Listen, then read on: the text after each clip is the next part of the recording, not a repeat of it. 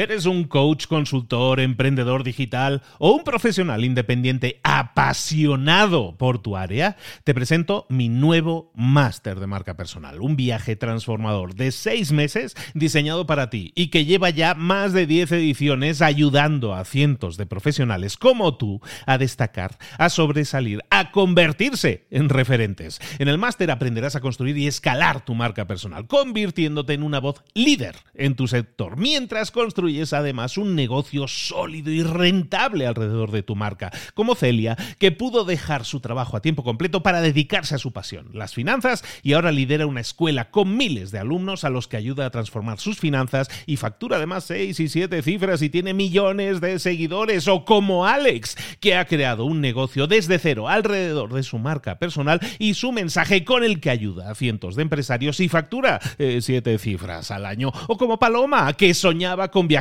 por el mundo y que ahora vive como nómada digital con cientos de miles de seguidores y más de 17.000 alumnos. Gracias al máster, su sueño pasó de ser una idea a una realidad rentable y reconocida. Este es el momento de que tú también dejes tu huella, de influir y de vivir por fin de tu pasión. Visita librosparaemprendedores.net barra marca y descubre muchas más historias de éxito de gente que confió en nuestro método. En junio comenzamos además la nueva generación y añadimos más novedades, más servicios y más soporte que nunca. Únete a la élite de profesionales que ya están cambiando sus vidas. ¿Estás listo? ¿Estás lista para desarrollar tu marca personal y ser nuestra próxima historia de éxito? Pues visita librosparaemprendedores.net barra marca y comencemos. Hola, hola, esto es Mentor 360. Esta semana vamos a ver cómo piensa un CEO. Vamos a aprender a pensar como un CEO. Y hoy, en el episodio de hoy, vamos a ver los tres secretos para conseguir un empleo. ¡Comenzamos! Muy buenas a todos, soy Luis Ramos, esto es Mentor 360. Aquí estamos de nuevo después de la pausa estival, después de las vacaciones ya estamos aquí con nuevos episodios de nuevo, aunque esto no ha parado, ¿eh? todo el verano habéis tenido episodios, una selección de los mejores episodios que habíamos tenido en ese primer semestre del año y que la gente ha disfrutado muchísimo, por lo que me comenta, pero ya estamos aquí de nuevo, ya estamos con nuevos mentores o revisitando el conocimiento de mentores ya conocidos. Es el caso de hoy con un mentor que nos ha acompañado desde la... Desde la secuencia inicial de episodios que habíamos hecho, los 360 episodios iniciales que habíamos hecho, nos estuvo acompañando hablando de liderazgo, hablando de cambio tecnológico, ex-CEO de Staples, de una gran corporación en todo Latinoamérica. Es economista, es influencer, es influencer no creo que le guste mucho que le define así, pero es top voice de LinkedIn, una de las personas que mejor representa en LinkedIn al, al conocimiento, a la expansión del conocimiento en español y está toda esta semana para enseñarnos a pensar como él lo fue, como un CEO, y para integrar ese pensamiento de CEO en nuestra vida. Él es, y está aquí con nosotros de nuevo, Leo Pizzioli. Leo, ¿cómo estás, querido? Luis, qué lindo estar de vuelta aquí contigo, con toda tu audiencia. Un placer. Siempre un placer tenerte. Como decíamos, Leo es parte del lineup original de, Mentores y es un, un placer tenerlo aquí de nuevo.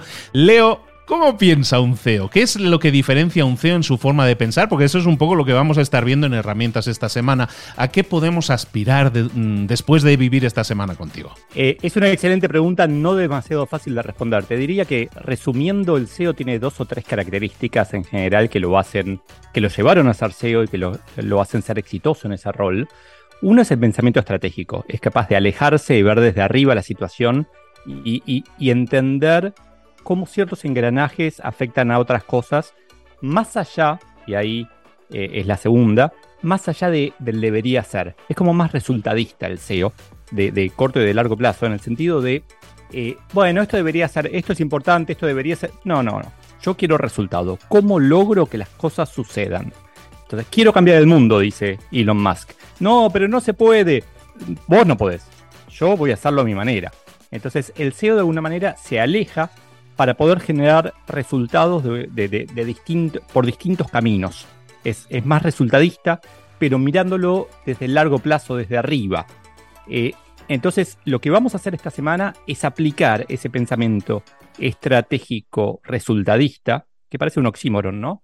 Eh, aplicarlo a distintos aspectos de nuestra vida laboral, de nuestra carrera, de las decisiones que vamos tomando día a día. Pues todo eso de ser estratégico en nuestro pensamiento, pero a la vez buscar el resultado, creo que es herramienta esencial hoy en día porque mucha gente de, con la saturación de información que sufrimos, muchas veces eso nos bloquea a la hora de tomar decisiones. Entonces, lo que vamos a estar viendo es cómo tomar mejores decisiones, cómo ser, como decimos por aquí, cómo pasar a la acción y obtener más y mejores resultados. Tres secretos para conseguir un empleo. Este es lo que me has pasado como título de este episodio. Vamos a ver esos tres secretos eh, para conseguir un empleo para personas a las que les esté constando conseguirlo o para personas que a lo mejor tengan un empleo y quieran uno mejor, ¿no? Y quieran también hacer a lo mejor esa transición. Hablemos un poco de eso, de cómo conseguir empleo y esos secretos. Exacto, y hiciste muy bien en aclarar que no es solamente para gente que está buscando un empleo, sino para quien lo tiene o quien está emprendiendo y tiene que estar abierto a, oportunidades. Podemos hablar más de, eso, de esa actitud, pero el primero tiene que ver con algo bastante que a mí me, como SEO, me, me ponía loco, como decimos los argentinos, que es el currículum, el CV, la hoja de vida, como quiera llamarlo, que, que yo veía como muchos le ponían un empeño enorme, le ponían mucho cariño, mucha atención. De hecho, me han pedido ayuda miles de veces diciendo, Leo, ¿podés revisar mi, mi, hoja de vida, a ver si la voy a presentar a tal empresa, a ver si está bien? Y, y me apenaba mucho, me ponía muy, muy, eh, eh, me hacía preocupar la idea de que como SEO yo no tengo tiempo, un selector no tiene tiempo, un reclutador de personal no tiene tiempo, nunca pero nunca van a mirar la segunda página de tu currículum. Mentira. No es que nunca, pero nunca. En la mayoría de los casos, no miran la segunda página de tu currículum. Es más, en la mayoría de los casos, miran el primer tercio o tal vez la primera mitad de la primera página y nada más.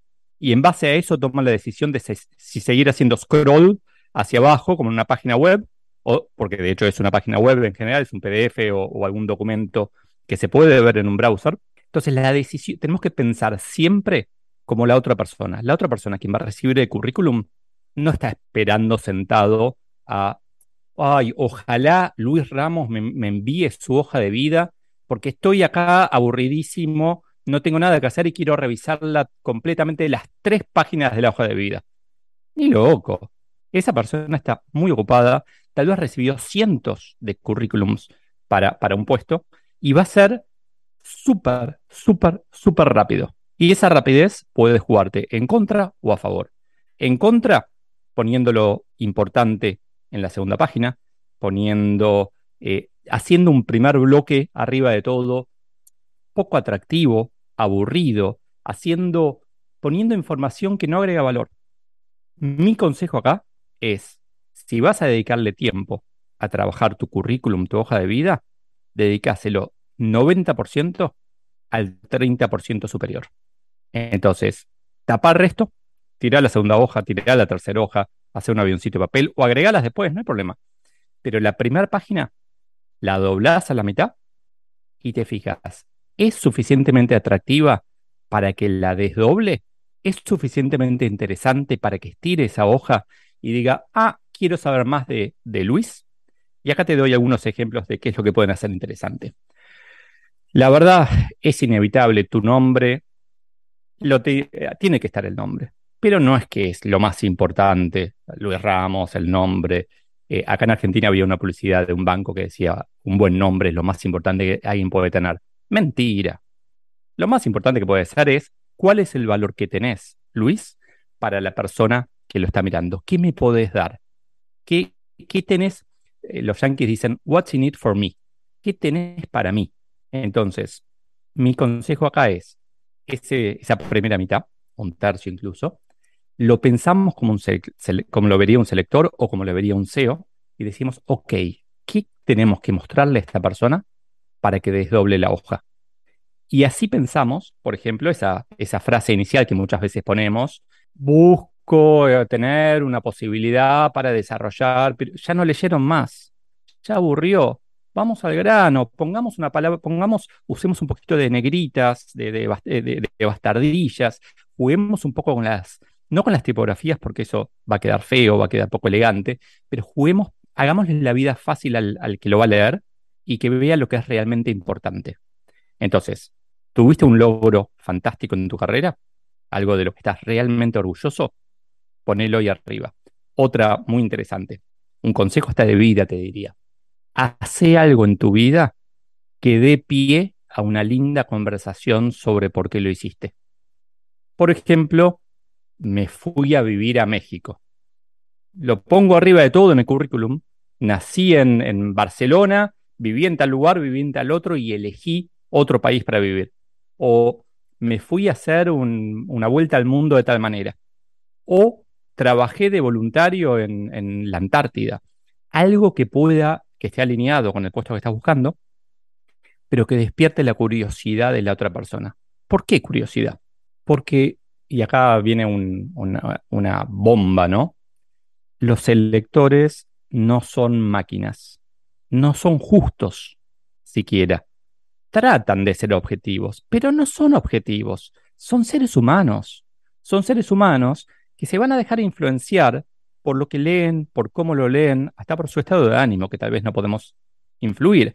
Ahora, si ven si están buscando un puesto en donde hace falta alguien curioso, y, en, ese primer en esa primera línea mostramos que es alguien curioso, alguien que vivió en distintos lugares, o alguien que estudia mucho, alguien que le gusta mucho la cultura, o, alguien que sabe mucha matemática y, lo que sea importante para ese puesto, tiene que estar ahí arriba. Y sobre todo, pensándolo como, no sé si decirlo así o no en este podcast tan importante, pero es una herramienta de seducción. Estamos seduciendo a la persona que lee ese, ese currículum, estamos seduciéndolo para que se interese en nosotros. Es muy, muy parecido a, ese flirting, ¿no? Esa, esa seducción mutua que se hace en una cita, en donde, viste que cuando contamos todo de golpe, la otra persona se va y dice, ah, ya sé todo de esa persona, no, me interesa más.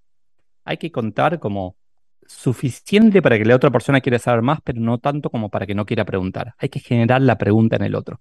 Entonces, resumiendo, el primer tercio o la primera mitad de la primera página es clave y tiene que mostrar de mínima algo que haga que la persona quiera seguir leyendo. Alguna, alguna curiosidad alguna cosa importante, algún logro, algo que te haga una persona diferente a las demás. Y cuando pensamos en esa primera parte, tú dices, tiene que ser atractivo para el lector al que estamos dirigiendo, para la persona que va a filtrar para ese empleo. Eh, ¿Qué está buscando una, una, persona? Evidentemente, como dices, que le facilitemos la vida y que le hagamos el highlight de la, de la cosa más importante, pero ¿Qué está buscando? ¿Unas habilidades? ¿Tengo que derrochar eh, eh, aquí espacio explicando todos los másters que tengo, todo eso? ¿O, el conocimiento, la tecnología, lo técnico es secundario y es más importante los skills incluso podríamos decir sociales, eh, la, posibilidad de alguna manera demostrar que trabajas bien en equipo, ese tipo de cosas son más importantes a veces que los, que los estudios. Qué buena pregunta, Luis. Te diría que creemos y queremos creer, por eso cuando hablaba de, cómo piensa distinto el CEO, queremos creer que las decisiones son objetivas y que frente a dos personas iguales, pero una tiene un máster y la otra no, van a elegir al del máster. Pero no es así. Quien elige es humano. Y muchas veces se da cuenta, en realidad tal vez no se da cuenta, pero elige en base a cierto feeling. Ah, pero es injusto. Es la verdad. No importa si es justo o es injusto. Yo no opino sobre si eso es justo o es injusto. Yo quiero resultado. Entonces, eh, yo no explayaría mucho con los logros académicos porque da la sensación de rata de biblioteca. Por ejemplo, yo tengo un grado en economía y tengo un máster en economía. Perfecto. Con decir que tengo un máster en economía probablemente sea suficiente. O con poner los dos en un solo renglón es lo mismo salvo que esté aplicando para un puesto académico, ¿no? Si estoy aplicando, cada currículum tiene que estar personalizado. Si voy a aplicar a Unilever, voy a hacer un currículum distinto que se voy a aplicar a un banco o a, una universidad. Pero trataría, digamos, la gente compra, el conocimiento es fácil de obtener. Lo que es más difícil de conseguir son actitudes, pero también son más difíciles de evaluar. ¿Cómo hago a partir de una hoja de vida para evaluar si esta es una persona proactiva, si cumple sus promesas. Bueno, ese tipo de cosas son las que tenemos que asegurarnos de poner, de poner ahí. Eh, estoy pensando en la situación cuando me tocó mirar muchos currículums uno tras del otro y digo, ¿qué cosas me llamaron la atención? Y hay ciertos, eh, eh, ciertas cosas que me apagaban directamente, que me hacían tirar el currículum a la basura, prácticamente. Y acá me sale el CEO de dentro. Cuando me hacían una hoja de vida llena de colores. Me acuerdo una puntualmente, era con tinta verde, tinta roja. Yo dije, no, ¿qué me agrega esto? ¿Por qué tomo esta decisión? No quiero una persona que tome este tipo de decisiones. Y tal vez soy una mala persona por decir eso. Y no, era para un puesto administrativo. No lo quería. Lo quité. Ahora, una persona que eh, puso una foto, que no es, ah, para mí no es imprescindible. De hecho, hay, sociedades en donde está mal poner una foto. Pero si pone una foto y puso una foto de alguien que se adecuaría mucho a la compañía porque está vestido con traje y en mi compañía trabajan todos con traje, Dios no lo permita, eh, tal vez eso me, agrada, pero sobre todo si pone una frase ahí arriba que es lo que estoy buscando, que resuelve mi, mi problema, más todavía. En general mi problema no lo resuelve un título universitario. De hecho, no soy la mejor persona a la que preguntarle porque soy, más allá de, de haberme graduado con honores, todo, no valoro demasiado los títulos porque sé que el conocimiento es un commodity. La actitud no es un commodity. Estamos hablando con Leo Piccioli, estamos hablando toda esta semana, vamos a estar hablando de cómo pensar como un CEO y en este episodio de hoy estamos hablando de esos tres secretos para conseguir empleo. Hemos visto uno, Leo, nos queda un par más. Eh, vamos con los siguientes. El segundo, de vuelta, acá me sale tal vez más que el CEO, el economista de dentro, es entender que esto es un juego estadístico. Esto es un juego de, grandes números. Eh, conozco un muchacho de 20 años que, aplicó a dos puestos el mes pasado y está esperando a ver qué pasa, porque cree que con uno tiene chances. Las chances de entrar a una posición, supongamos que hay 100 candidatos para una posición, que no es un, ratio raro, porque hoy, hace 20 años, para postularte a un puesto, me pasó a mí, yo quería entrar a una cadena de hoteles hace 35 años, por suerte no entré, eh, me acuerdo haber hecho la, la fila en la calle con un sobre, con mi currículum de cuatro hojas impreso cuatro hojas. Yo tenía 20 años.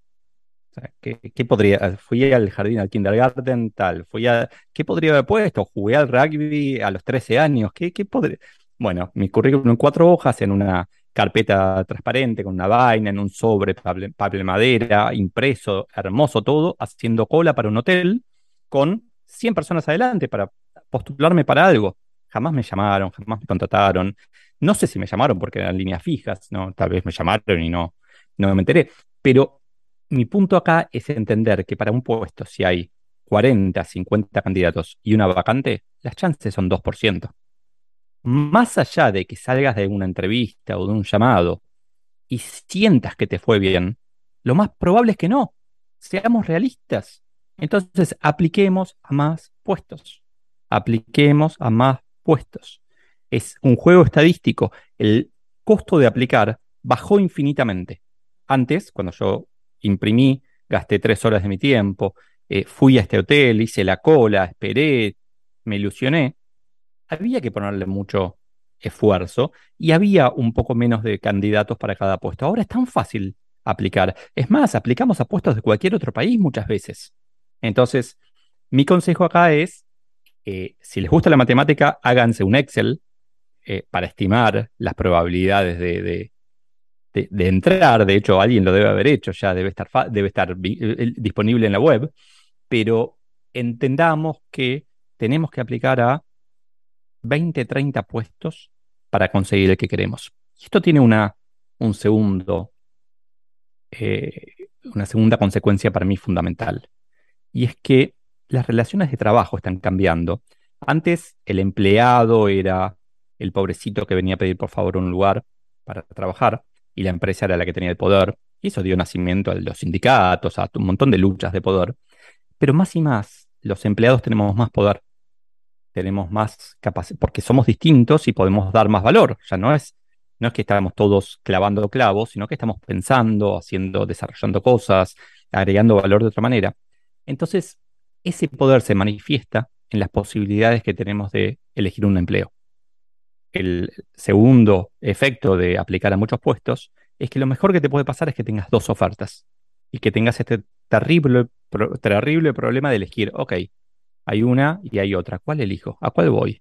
Bueno, es un problema maravilloso que te lo deseo de todo corazón, porque te va a permitir ir tuneando, eligiendo tu carrera hacia un destino mucho más feliz. Que si aplicas a una, entras a esa y decís que ah, me, me perdí otra.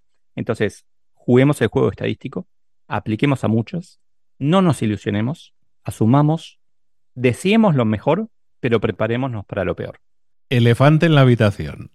¿Será que los eh, millennials son más picky, son más selectivos a la hora de decir, como tú estabas diciendo, esto es un juego de números, apúntale a más patos, seguro que alguno va a, alguno va a caer, ¿no?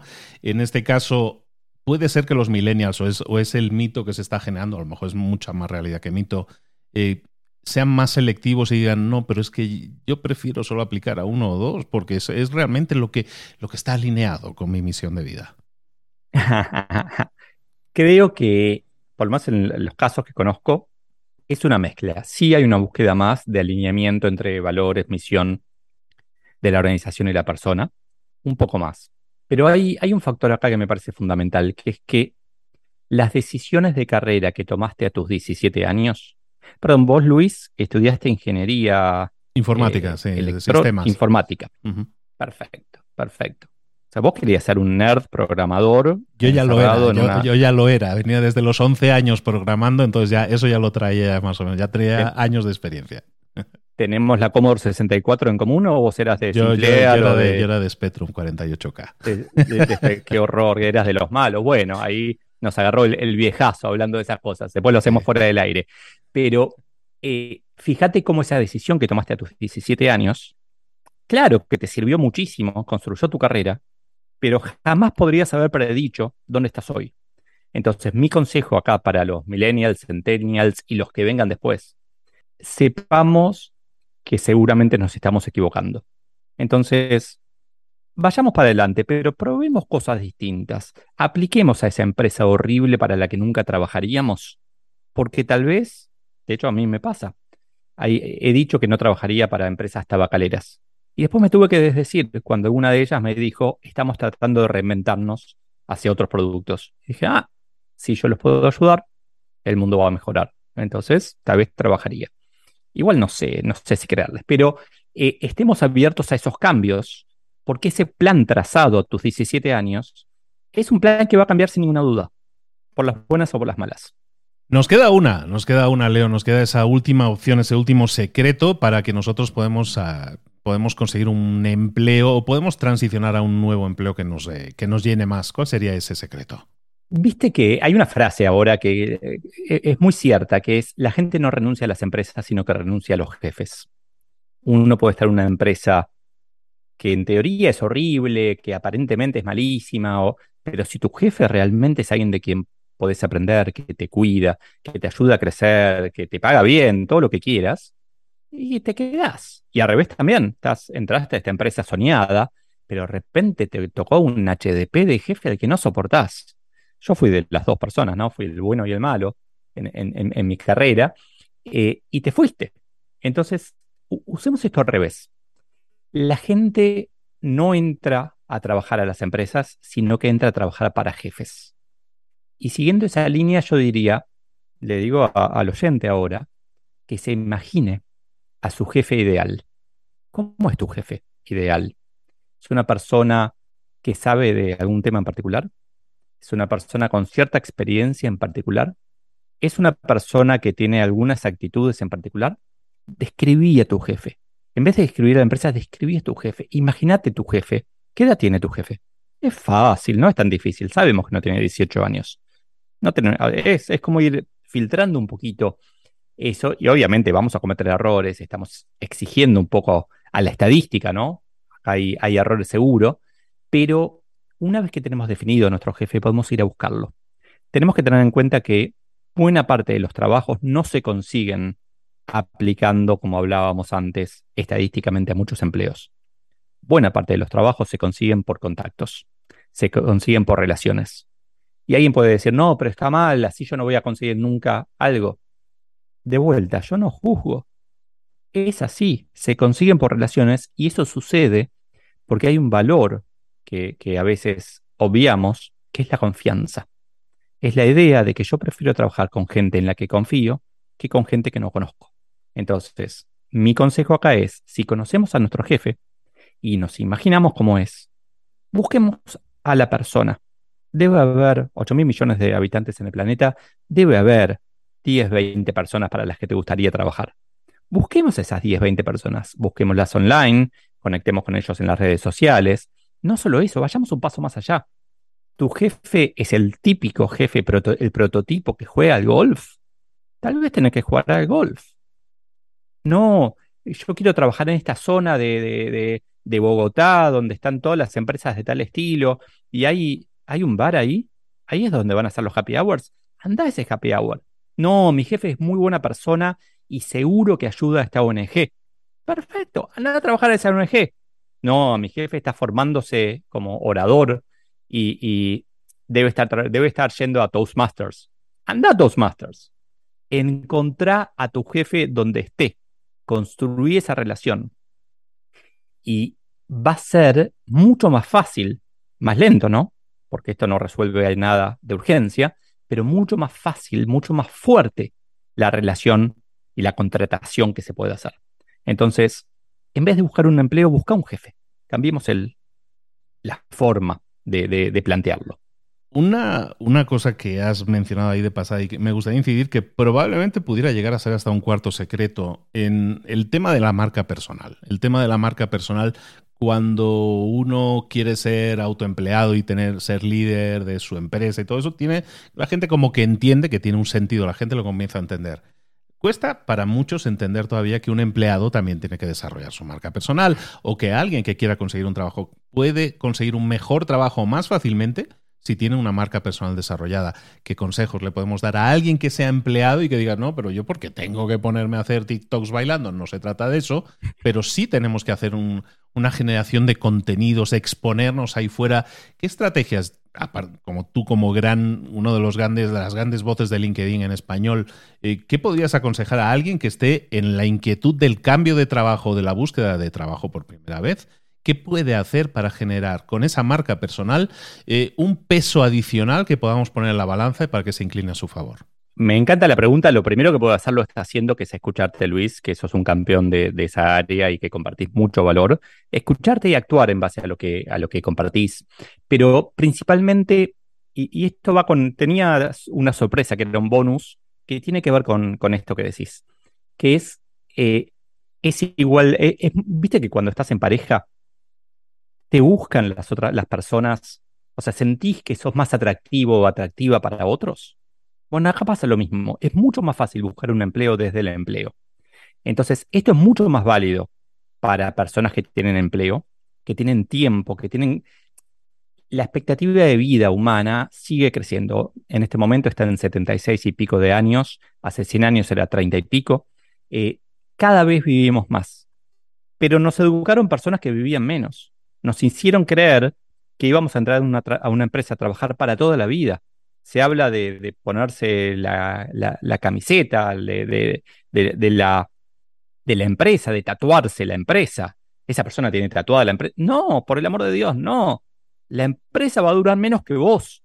Es lo más probable. Entonces, todo el tiempo tenemos que estar construyendo nuestra marca personal para que el trabajo nos encuentre.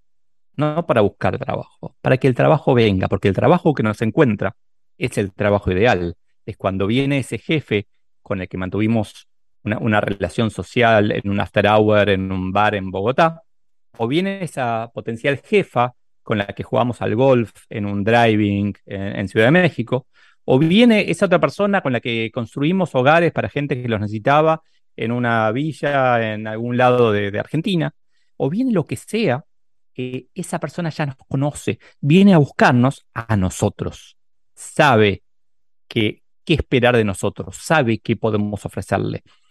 Jeff Bezos, marca personal, es lo que dicen de ti cuando no, estás en la sala. Esa persona sabe qué es lo que puedes dar, aunque no se lo digas.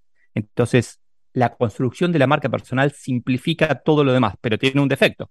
Como toda relación de confianza, la marca personal es una construcción de confianza. Estamos construyendo la idea de que somos confiables, de que prometemos y después cumplimos requiere tiempo. no se puede hacer de un día. Confía en mí, vos confía. Yo tenía una persona que trabajaba para mí que me decía, en Argentina, me lo decía, en esa época estaba de moda decir, vos fumá, que era una forma de decir, no te preocupes, vos fumá, relájate. Yo no fumé ni voy a fumar, ni, ni nada por el estilo, pero me decía, vos fumá. Y yo sabía que cuando me decía, no te preocupes, me tenía que preocupar, porque no confiaba. Yo necesito trabajar con gente confiable y creo que todos necesitamos trabajar con gente confiable. La marca personal construye esa confianza, hace que, que los otros sepan de qué somos capaces y de qué no somos capaces. Entonces, no tengo ninguna duda de que la marca personal es clave para la gestión estratégica. Todos tenemos una marca personal. Ese es el otro dato, que es que quieras o no, la tenés. Ahora, el tomar el control y gestionarla es clave para que no sea más fácil, para que no sea automático la búsqueda del trabajo. Toda esta semana vamos a aprender a pensar como un CEO y hoy hemos estado viendo estos tres secretos plus one, podríamos decir, para conseguir empleo. Eh, toda esta semana vamos a pensar más estratégicamente, aprender a pensar más estratégicamente para conseguir más y mejores resultados. Hoy hemos hablado de un tema que te interesa muchísimo, sin duda, ya sea que tengas empleo, ya sea que lo estés buscando por primera vez o por segunda vez, quién sabe. Lo importante es que apliques esto que estamos diciendo aquí, que pases a la acción y que obtengas resultados. Toda esta semana Leo va a estar con nosotros acompañándonos con muchas más estrategias. Recuerda, esto es de lunes a viernes y Leo nos va a acompañar de lunes a viernes. Hoy es el episodio 1 de esta serie, eh, hablando de cómo pensar como un CEO. Eh, Leo Piccioli, ¿dónde te podemos localizar y saber más de ti? Ah, no van a poder escapar de mí en realidad. Es fácil localizarme, estoy en todas las redes sociales que se les pueda ocurrir, como, porque estoy en TikTok también, pero como Leo Piccioli, Leo Piccioli con doble C. Y trato de contestar todo lo que me consultan, a veces no, no llego, pero trato de contestar, así que bienvenida a cualquier consulta, si puedo ser de valor, acá estoy. Excelente, pues eh, aquí lo tenéis y toda esta semana va a estar con nosotros. Es economista, es una de las grandes voces de LinkedIn en español y es un CEO, como decimos, muy cercano, ¿no? Es un CEO en camiseta, un ex CEO en camiseta, acompañándonos de, con, transformando todo ese conocimiento adquirido y toda esa experiencia en, en acciones que tú puedas aplicar para pensar más estratégicamente y obtener mejores resultados. Leo, querido, te espero aquí mañana. Muchas gracias.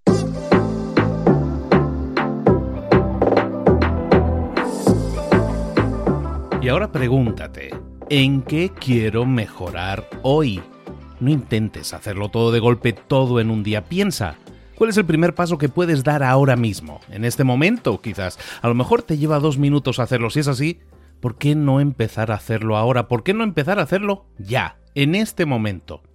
Ahora. Cierra los ojos. Respira hondo y repite, sé lo que tengo que hacer. Sé cuál es el siguiente paso. Voy a darlo en este momento. Piénsalo, siéntelo y hazlo.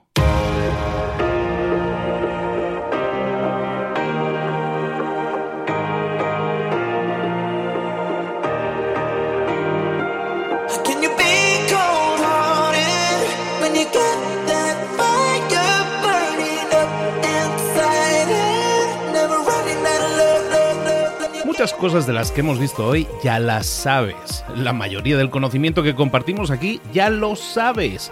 Sabemos lo que tenemos que hacer, sabemos lo que tenemos que evitar, lo que no tenemos que hacer, todo eso ya lo sabes. El único problema es que no lo ponemos en práctica, no pasamos a la acción y es ahí donde te necesito a ti y a tu compromiso.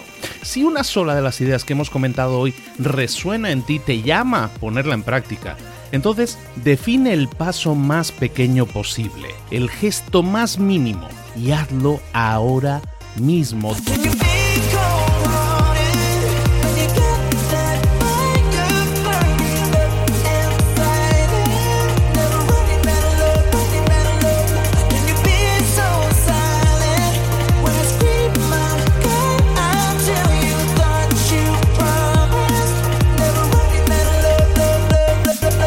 Hablo de crecimiento personal, pero también de crecimiento profesional. Expandir tu red de contactos, mejorar tus relaciones con los demás, aprender alguna cosa nueva, poner en práctica una pequeña técnica que te ayude.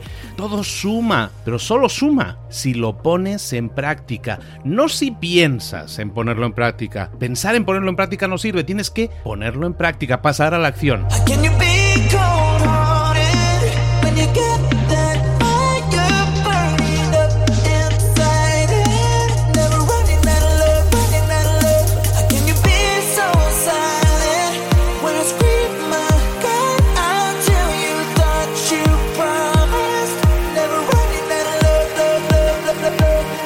Acuérdate de este ingrediente secreto también. El ingrediente secreto es la actitud. Tu actitud. Tu actitud transmite. Si sales a la calle con ganas, la gente lo va a notar. Si sales a la calle sin ganas, la gente también lo va a notar. El mundo está ahí fuera, te está esperando, por lo tanto sal ahí fuera, sal a la calle y sal con ganas, sal con actitud. No esperes a mañana, ya sabes lo que tienes que hacer y ya sabes que lo puedes hacer hoy. No veas pasar la vida, vive la vida. Tienes las mismas 24 horas que tienen los demás, haz que valgan la pena entrega en estas próximas 24 horas tu mejor versión. Te esperamos aquí mañana para continuar creciendo, te esperamos aquí mañana con más mentores, pero el día de hoy está completito delante de ti. Así que ponte en pie, pisa fuerte, respira hondo, sal ahí fuera y conquista tu día. ¿Eres un coach, consultor, emprendedor digital o un profesional independiente apasionado por tu área? Te presento mi nuevo máster de marca personal, un viaje transformador de seis meses diseñado para ti y que lleva ya más de 10 ediciones ayudando a cientos de profesionales como tú a destacar, a sobresalir, a convertirse en referentes. En el máster aprenderás a construir y escalar tu marca personal, convirtiéndote en una voz líder en tu sector, mientras construyes es además un negocio sólido y rentable alrededor de tu marca, como Celia, que pudo dejar su trabajo a tiempo completo para dedicarse a su pasión, las finanzas, y ahora lidera una escuela con miles de alumnos a los que ayuda a transformar sus finanzas y factura además seis y siete cifras y tiene millones de seguidores, o como Alex, que ha creado un negocio desde cero alrededor de su marca personal y su mensaje con el que ayuda a cientos de empresarios y factura eh, siete cifras al año, o como Paloma, que soñaba con viajar viajar por el mundo y que ahora vive como nómada digital con cientos de miles de seguidores y más de 17.000 alumnos. Gracias al máster, su sueño pasó de ser una idea a una realidad rentable y reconocida. Este es el momento de que tú también dejes tu huella, de influir y de vivir por fin de tu pasión. Visita librosparaemprendedores.net barra marca y descubre muchas más historias de éxito de gente que confió en nuestro método. En junio comenzamos además la nueva generación y añadimos más novedades, más servicios y más soporte que nunca. Únete a la élite de profesionales que ya están cambiando sus vidas. ¿Estás listo? ¿Estás lista para desarrollar tu marca personal y ser nuestra próxima historia de éxito? Pues visita librosparaemprendedores.net barra marca y comencemos.